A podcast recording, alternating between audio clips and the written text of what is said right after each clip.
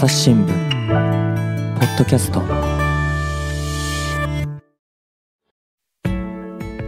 朝日新聞の神田大輔です、えー今日はですねゲストに来てもらっていますよ、えージャーナリストでメディアコラボ代表の古田大輔さんです。よろしくお願いします。よろしくお願いします。古田さんね朝日新聞社に入るのは5年半ぶりですって。いや5年半ぶりにあの社屋の中に入ってですねはい。ちょっとあのすごいノスタルジーを感じてます。僕らにとってはここがねノスタルジーを感じない場所なんですけどね 日々の戦場ですよね。日々のね、いや、今回はですね、あの前あのん？もういつだったかな？あの、ポッドキャストアワードっていうのがね、ありまして、古田さんはそれの審査員の、8人の審査員の一人だったんですよね。そうですね。2年連続で審査員させてもらってますね。だってアワード自体がまだ2年目だから、もうずっとやってるってことですよね。そうですね。あの最初の時から。えーでありがたいことに、この朝日新聞ポッドキャストもそこにノミネート、対象部門にね、していただいて、でもう本当に申し訳ないな、毎度って思うんですけれども、古田さんね、票を入れてくださった、まあ、票をくら入れてくださるのはいいんだけれども、そのところで あの自分の古巣だから入れてるわけじゃないんですよっていうね、断り書きを入れさせてしまっているっていうところの申し訳なさみたいなのがあって、すいませんねと思ってたんですけど。いやあのねまあいや本当に僕いいなと思ったんですよ。本当ですか、どの辺がいいんですか、ちょっとたっぷり聞かせてもらおうじゃないですか。あのだんだん宣伝臭くなってきますけどいえいえいえまあでもいいなと思ったのがですね、あのポッドキャストってあのこの音声メディアの良さってあの耳から入ってくるなんか近さがあるじゃないですか。おうおうあのすごい親しみを感じやすさがあるんですよね。で僕ラジオとかも好きでラジオでも喋ったりするんですけれどもあれ聞く側もなんか心地いいですよね人の声聞いてるのって。で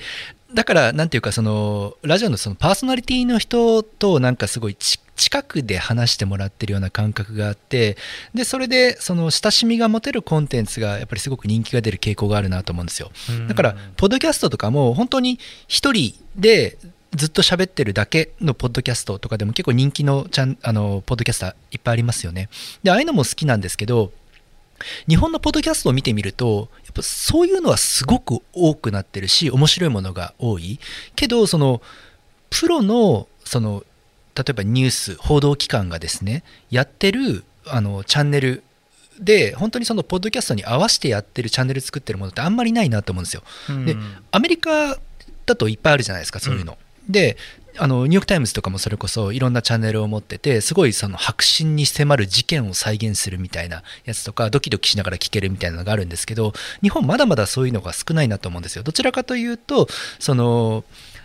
一般ユーザーの人たちから面白いものがどんどん生まれ始めてきてでそれに着目して朝日新聞みたいなところがチャレンジするみたいな構図になってるなと思うんですよね。でその中でそのやっぱりそのプロの人たちが取材したもののその裏側を話してくれるっていうところのチャレンジをその朝日新聞が先駆けてやってるなと思ったから、まあ、その面も含めて中身も面白いしあのいいチャレンジだしと思って僕は票を入れたんですよね。ありがとうございます、本当にね、はいそう言ってもらえれば、本当に僕ももう感無量ですけれども、う神田さんにお金をもらったわけではないです。1円も払ってないし、そもそもポッドキャストが1円も儲かってないというね話もあるんですけれども、はい一方、でもね、対象部門って10本も作品がありましたよね、はい。あれやっぱ全部聞くわけでしょ、はい。あのーどうですか、例えば去年と比べて傾向に違いとかありました？そうですね。あのやっぱり去年と比べてもやっぱりその、プロのメディアが乗り込んできてる、そうですよね。ところが増えました、それは間違いない。多かったですよね。なんかそのだからラジオ局さんが制作している番組とか、はい。まあ、中にはやっぱりあのロバートさんね、あの番組なんていうのは、もう吉本の芸人さんが次々出てきては、コントをね、聞いて分かるコントを繰り広げると、ああいうのはやっぱ最近の流れかなって感じしますね。そうですね。だからあのクオリティがなんていうかあのえっと本当にそのプロとしてのクオリティで戦ってるんですよね、あのインターネットって他のプラットフォームでもそうなんですけれども最初はそのなんか素人っぽさがいいみたいなことが褒められたりするじゃないですかでも例えば YouTube 見てもそうだと思うんですよ。YouTuber がほんの数年前まではあのあえてですねその編集を雑にちょっと雑めに作った方がウケるみたいなあのあとですねカメラの性能がそんなに良くないからやや白飛ばし気味にするとかですね。そういうあえてクオリティをちょっと上げないっていう風な戦略ってあったんですよね、うんうんでも、2020年、2021年を見ると、それこそあの江頭さんのチャンネル、映画チャンネルが始まったりですね、芸能人の人たちも次々と乗り込んでくる。そうですねで、それで、あの、すごくクオリティの高いものを見せるわけですよね。うんテレビでの和芸をそのままあの再現すると、やっぱ面白いじゃん、これってなるわけですよね。だから、あの、それってやっぱりどこのプラットフォームでも、あの、たどる道だなって思いながらで日本でもやっぱりあ2020年から2021年にかけてポッドキャストでもやっぱそれが来てるんだなっていうのを感じますね。ああいや本当にそうで、それこそオーディオドラマであるとか、もうね、あのこれまでとはやっぱり違った音のクオリティのものもできてるなと思うんですが、でも他方、やっぱりその、まあ、いい意味でのね、その素人らしさみたいなので、やっぱり農家の種とかね、ああいう番組って、てか、それこそ古典ラジオなんかでも、もともとはまあ素人さんなわけですよね、もうそうはとても思えないクオリティですけれども、そういう番組も一方であるっていう、まあ、その辺がこう混在しているような状況ってことですかね。そうですね農家の種とか僕去年あの農家の点を押したんですよね。はいはいであのまあ、今年2年連続になるから2年連続で押すのはやめようかなと思って違うのを選んだんですけど、あってことは僕たちも来年はもらえない。来年はちょっと入れない可能性が高いです。はいはい。もうよっぽどすごくなるとか、ね。違う方向に行くとか。るとかね。はい。うん。でも農家の種さんとかも本当にやっぱ良くて、やっぱりあれってその3人が、3人ともその農家、の方々でやっぱりその現場をすごく知ってるわけですよね。であとその農業に対する愛が溢れてる。だからああいうのって聞いててすごい心地いいですよね。で今年あの他にもあの、えっと、ナレッジ部門であの僕が推したリサーチアット、はいはいはい、はい、リサーチアットさんとかもすごいよな。研究者の方々がその研究の話題もちょこっと絡めながらでもあの3人で好き勝手喋ってるっていうあのなんか友達乗りが聞いてて心地いい。あの本当最初に話したようなその親しみを感じる音声メディアの特徴をすごい生かしてますよね。だからあれなんですよね、その番組作りのプロっていう意味合いと、もう一つは、まあ、農家の種は 一応、やっぱり農家としてはそこはプロなわけじゃないですか、でそれこそリサーチアットもその筋では、その道ではプロ、であと、こんにちは未来っていう番組ありますよね、はい、あれもそのはっきり言って音質は結構ひどいんですけれども、ただ、そこでお話をされている方は赤林圭さんっていうね、その編集者としては極めて有名な人で、あと佐久間由美子さんっていう、これ、ライターとして非常に有名な人のお二人、まあ、プロなわけですよね。だからそのプロが喋っているものと、プロが音を作っているものっていう、やっぱプロ性が前に出てきたのかなっていう感じは受けたんですけど、どうですかね？あのいや、本当その通りだと思いますよ。いやであのえっと、パーソナリティ賞が、えっと、あそうジェーン・スーさんと堀井美香さんの「オーバー・ザ・さん」面白いんですよね。めちゃくちゃ面白いですよね。あのまあもともとラジオでやってた2人がそのままポッドキャストに来てやる、うん。うん、でやっぱ面白いものクオリティが高いものはどこに行っても面白いんだっていうのを証明しましたよね。いやもうやっぱあの2人はやっぱり話し手のプロって言いますかね、うん、あのもうラジオも当然なぜて慣れてらっしゃるし、うん、あとやっぱもう一つは、そのおばさんのプロなんですよね、オーバー・ザ・さんっていうの、まあ、もうそういうタイトルなんでしょうけれども、まあ、おばさんっていうと、どこかね、こう世間では、まあ、もう一つこうあんま受け入れがたいような、ね、響きあるのかもしれないけど、極めてポジティブにそれを捉えてる、あの子の明るさとか突き抜け感みたいなのっていうのは、やっぱりそのプロとしてのしゃべりっていうところがあるんだろうなっていうのは思いましたよね。でしかもやっぱり再び音声メディアだからそれをこうなんか身近に自分の知り合いが喋ってるみたいな感覚で聞けるっていうのが、ね、あのこれ本当面白いのがラジオに出てるとめっちゃツイッターの反応が来るようになるんですよ。そうなんですか。こんなやっぱ音声メディアってラジオって聞かれてるなっていうのをすごい感じるし、やっぱエンゲージメントってすごい高いんだなっていうのをすごい感じますね。うん。結構ね、オーバーザさんも喋ってることは、まあ、なかなかのもんで、VIO ゾーンをね、どうこうなんか脱毛するかみたいな話とかもして、テキストにすると、多分ちょっとえぐくなっちゃうようなことも、あのお二人の話、語り口でね、話していただけると、こうすごいスッと入ってくるんですよね。うん、であので僕も神田さんもね記者を長くやってるので、はい、そでね、その人が喋ったものをそのまま文字起こしした文章って結構大変じゃないですか。そのまま読むのってなかなかできない。辛い。けどそれを音声を音声のままに聞いたらコンテンツになるってあれ不思議ですよね。うん確かにね、うん、いやところでねその対象部門って10個あったじゃないですか、はい、まあ、もう終わった今だから言えるその対象って誰が取ると思ってました？あ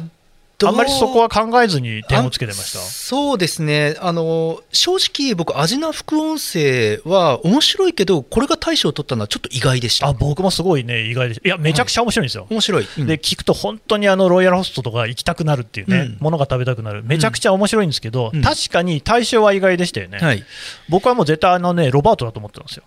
あーなるほど、あの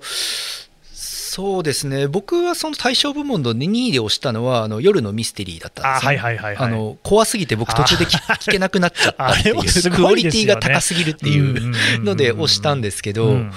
あの朝日新聞は押しつつただやっぱりこれを押す人は少ないだろうなとは思いました。あそれどの辺でそう思ったんですか、はい、なんだろう。えっとですねいいチャレンジだけどやっぱり、うんうん、あのうん僕はおそらく記者だから面白いっていう部分もあると思うんですよね。そうでしょうねえっと、この面白さがあの分かるにはそういうなんか記者の動き方をちょっと知ってた方がより分かりやすいかなっていうところがあったんですよね。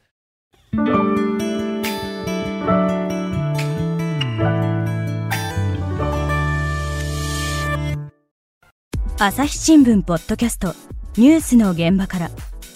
世界有数の海外取材網。国内外各地に根を張る記者たちが毎日あなたを現場に連れ出します。音声で予期せぬ話題との出会いを。朝日新聞ポッドキャスト。ニュースの現場から。いやだ僕も思ったのは、そのマスメディアとかね、我々言ってますけれども、もはややっぱりこう、ある種ニッチな部門になってるなっていうことなんですよね。だそういうニュースとかに興味のある人にはある程度刺さるかもしれないけれども、多分そうでもない人も多い。あとね、もう一つ思ったのはね、もう一人入れてくださったのが、あの日本放送でディレクターをやってる石井さんって方なんですよね。で、古田さんも合わせて、両方とも男性なんですよ。やっぱりね、女性4人いらっしゃって、審査員44だったじゃないですか。か、1人からも1票もいただけなかったっていうのは、これちょっとね、いろいろ反省すべき点というか、考えていかなきゃいけないところあるかなと、まあ、ニュースの質がどうこうというより、その表現の仕方とか、そっちの方なのかななんてことは思ってたんですけどね。うん。どうですかね、そのまあ、神田さん交代とか。いや、そうなんですよ。で、まあ、交代をね、今すぐするかどうかはともかく、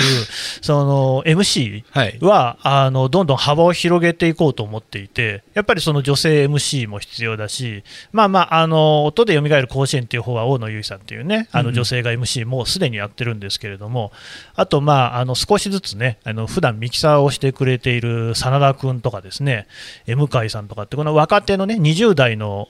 人たちにもやってもらったりとか、やっぱりこう僕だけがやってるっていうのは良くないなっていうのはすごく思ってるんですよ。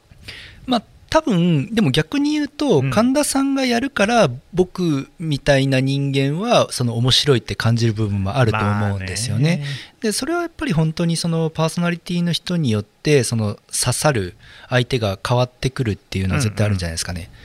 いやまさにその、えっと、一人でマスに全体にバーンとその刺さる人っていうのはやっぱりそんなにいないわけで、うん、それぞれあの情報の発信者によって刺さる対象は変わるだろうなと思います。でもそこが多分、ポッドキャストの良さで、なんかその、それぞれに刺さるものがあるっていうね、やっぱこれだけたくさんこう番組ありますから、何かしら聞いて面白いものがあるっていうところが良さで、そうなってくると多分、なかなか対象っていうのが、それこそアジナ副音声がそれになるっていうのは、そういう意味での普遍性っていうのが、あの番組にある、そのテーマ的にやっぱ食であるとか、あるいはその女性のこう極めてこの軽やかなね、おしゃべりっていうのがこう耳に心地いいっていう部分であるとかっていうのが、割と普遍的だったのかなって思いましたね。そうですよね。あのその刺さる対象がどれぐらいのその規模感があれば、あのなんていうかメディアとして成立するのか個人でやっててもメディアとして成立するのかってあると思うんですよね。それが例えば10人にしか刺さらないんだったら、うん、もうなんか10人でやればいいんじゃないですかって話になるじゃないですか、うん、それはもうすでにそのメディアという成立はしないと思うんですよね。で、まあ、そこのその規模の取り方とか、それこそバズフィード僕が創刊編集長やってる頃は、そういうのをすごく考えてましたね。ほうほうで、なんでそのテイスティがあんなに世界中で受けたのかっていうのは、はいはいはい、食は老若男女、世界中どこにでも刺さるからですよね。で、やっぱりそういった考え方っていうのは一つコンテンツ作る上で必要だなと思うのとあのこういういろんなプラットフォームが出てきてその中で個人がなんでこんなに強いのかというと、うんうん個人はですね熱心なそのファンが100人ついたらなんとかなるんですよなるほど。でも熱心なファンが100人ついても朝日新聞の規模だとなかなかじゃあそれで運営しましょうって話にならないですよね。ね、朝日新聞どころか多分バズフィードでも不可能ですよね。まあ不可能ですよね。だからやっぱそこにその、えっと、個人の強さっていうものがあのあるなって思うんですよね、うんうん。その自分のことを本当に好きになってくれるファンのためにすごい一生懸命に仕事を熱心にするっていうことで成立する。けどそのメディアでその規模を持ってやろうと思ったらそのやり方がなかなか通じなくなり、えなってしまう、うん。でそこでこのやっぱりそのメディアでやってる人間のやっぱ苦悩が生まれるなっていうのをこれ僕本当バズフィード時代にすっごい感じました。そうそうですよね、だって編集長として、まあ、朝日新聞はそれこそね、4、5千人っていう規模ですけれども、バズフィードさんっていうのは、ああいったこう、まあ、ネットメディア、ウェブメディアの中では、かなり大規模な書体だったわけですよね。そうですね。僕がいた時が最後が80人いましたね。だいぶでかいですよね、まあ、10人超えるところってほとんどないですもんね。そうですね。僕が最初なんか1号社員でうんうん。いまだにあの最初に部屋に入った日のことを忘れられませんけどガチャって開けた瞬間、まあ、あの当初計画ではあの、ね、100人ぐらいに増やすぞみたいな計画があったから本当に100人ぐらいが入れそうな部屋が準備されてたんですよ、うん。でガチャって入ったら僕しかいないんですよね。なんかもうい。きなり左遷部屋に入れられたみたいな気持ちになってですね。あ おこれは来たぞって。ーでもね、なんかそこでちゃんと踏み切ったからこそ今があるわけでね。いやまああの本当に最初にその僕がその1号社員だったとはいえやっぱりそのうんヤフーからあの手伝いに来てくれてて出向に来てくれてた方々が何人かいてうんうんやっぱ本当にすごい助けられましたね。いやでももうやっぱりね、その当時の創刊メンバーのバズフィードの人たちって言ったら、もう梁山泊のごとくね、次々とこのすごい人材を輩出して、まあ、一部の方はそれこそ朝日新聞に来てくれてね、はい朝日新聞を今、支えてくれているし、もうそれ以外にもいろいろなその、ね、メディアの関係の仕事、メディア以外もあると思いますけれども、に行って、それぞれに活躍してますよね。いや本当嬉しいですね、うん。いやあのまあ、伊藤大地、朽木誠一郎が朝日新聞に行き、いや他にもいろいろなんですよ、あの文春に行った人もいるし、うんうんうんあのそうですね、ロイターに行った人もいるし、うん。でいろんなメディアで、メディア以外だと、例えばあのチョコレートってあの CM プランナー？あ与座さんでしょ？そう与座ひかるさんね。はい。うんうん。あの彼女はそっちの方向に行ったし、まあ、すごい本当にみんなそれぞれいろんな才能を持ってた人たちが集まったからなんかその後を見ててもですねなんていうかこう、親戚のおじちゃんみたいなこう あみんなすごい頑張ってるなって。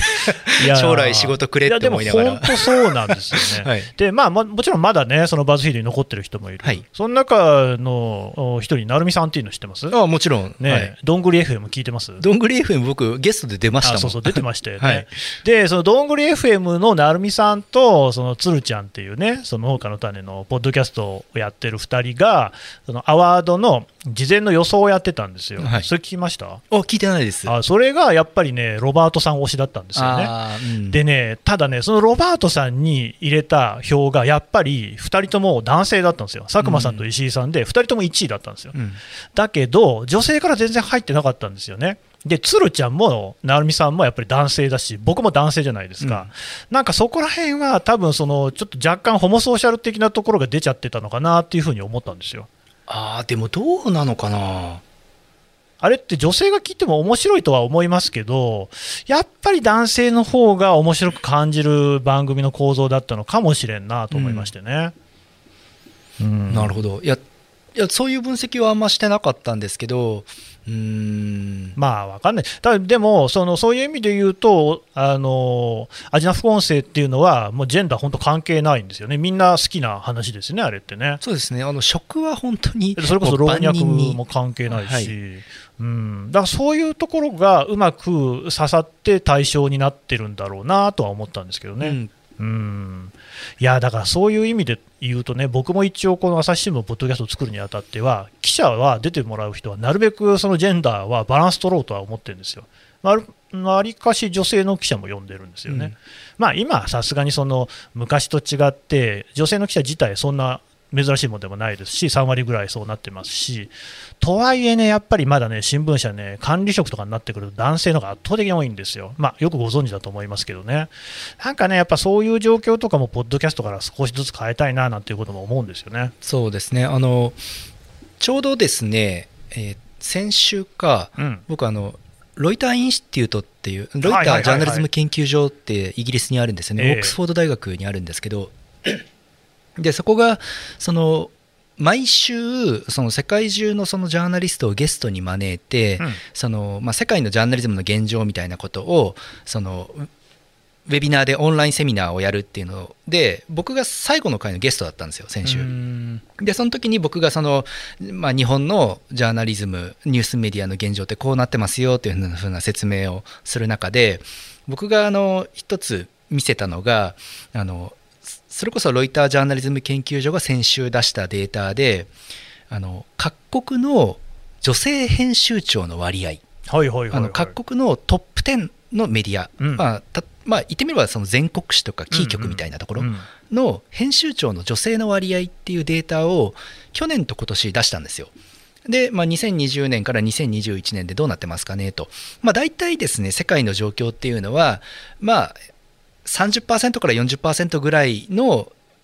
編集長が女性ででそれがまあほう2000年20年から21年の1年間だけでもぐっと女性が増えてますねみたいなのが一般的な傾向なんですよね。それから日本は0%から0%なんですよ。ひどいっすね。ダントツにひどいんですよね。圧倒的にひどいですね。圧倒的にひどい地獄みたいなところなんですよ。本当ね本当に。でうん僕がそのや僕がまああのウェビナーでその司会がそのロイターインスティュートのうん。人なんですけれども、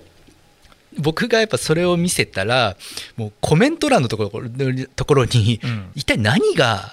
日本で起こってるんだと。不思議ですよね、みんなから見たらね。でもそのだからホスト役の方も、まあうん。彼女も女性なんですけれども、その私たちに何かできることはないかって あもう親身に相談に乗ってくれるっていうぐらいもうなんかこうね、哀れみの眼差しですよね、それはね。いやもう本当にもう不思議っていう感じですよね。うんあのあの僕も正直ですね、そのまあ、朝日新聞に2015年まで勤めててあんまりよく分かってなかったんですよ。うん僕もなんかあ日本って変なんだって気づいたのはそのバズフィードに入ってその最初にニューヨークに研修に行った時ですね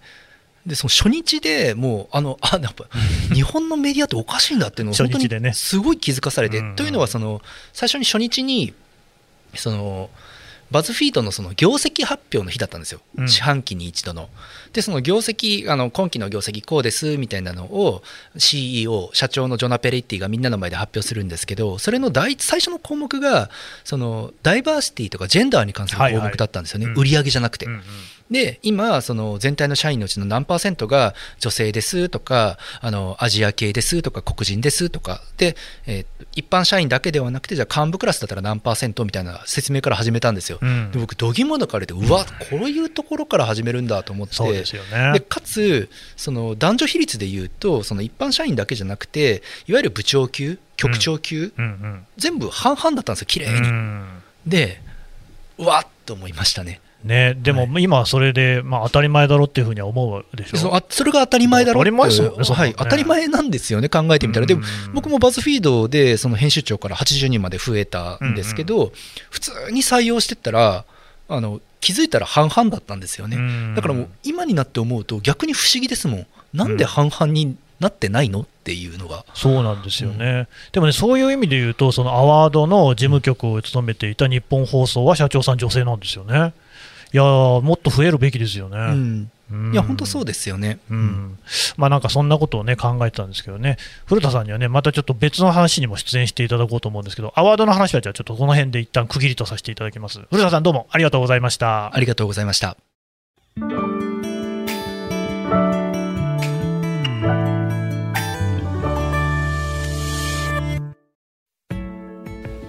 はいというわけで、ジャーナリスト、古田大輔さんとお話聞いてきましたけれども、えー、と古田さん、なんかあのお知らせすることありますか？そうですね。今あの僕は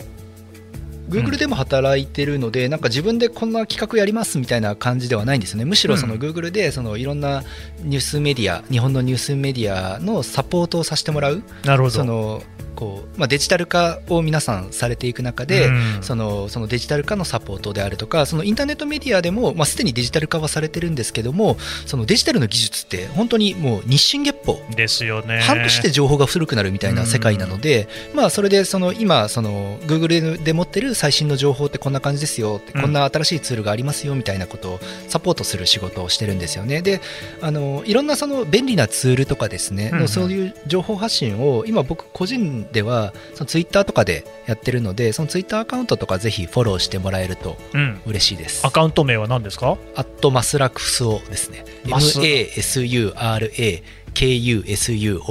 うんうん。これを聞いてすぐ分かった人は福岡県立福岡高校の卒業生です。うん、僕は全然わかんないんで、名古屋なんで、はい。あそうなんですね、はい。うん、まあ、それはともかくと聞いてくれてる人いるか分かんないけど、はい、そのマスラックスにアクセスすれば、そういうこう使いやすいようなツールなんかのね、紹介なんかもしてるってことですかね。そうですね。はい。うん。じゃあ、ぜひそれをご覧いただきたいと思いはい、ます。それとまああとあのこう Google の仕事って有期契約でやってるんで、ほいほい。あの終わったらなんか自分でメディアを作ろうと思ってるんですよね。今度は一から。そのバズフィードは立ち上げからやったけど、うん。一応まあバズフィードという箱はあったわけですよ、ね。まあ、それはそうです。今度はもう本当に一から全部やりたいなと思ってて。いいですね、これ、いつ頃になりそうですか、いやまあまだ先？そうですね。秋以降の話なんですけど。そうですか、これ楽しみにしたいですはいね。ぜひ頑張ります。あの、はい、はい、あの履歴書お待ちしてます。俺かい。引き抜きがありましたけれどもね、はい。わかりました、どうも古田さん、ありがとうございましありがとうたございました。朝日新聞ポッドキャスト、朝日新聞の神田大輔がお送りしました。それではまたお会いしましょう。この番組へのご意見、ご感想をメールで募集しています。podcast at 朝日 .com p o d c a s t アットマーク朝日 .com までメールでお寄せください。ツイッターでも番組情報を随時紹介しています。アットマーク朝日ポッドキャスト朝日新聞ポッドキャストで検索してみてください。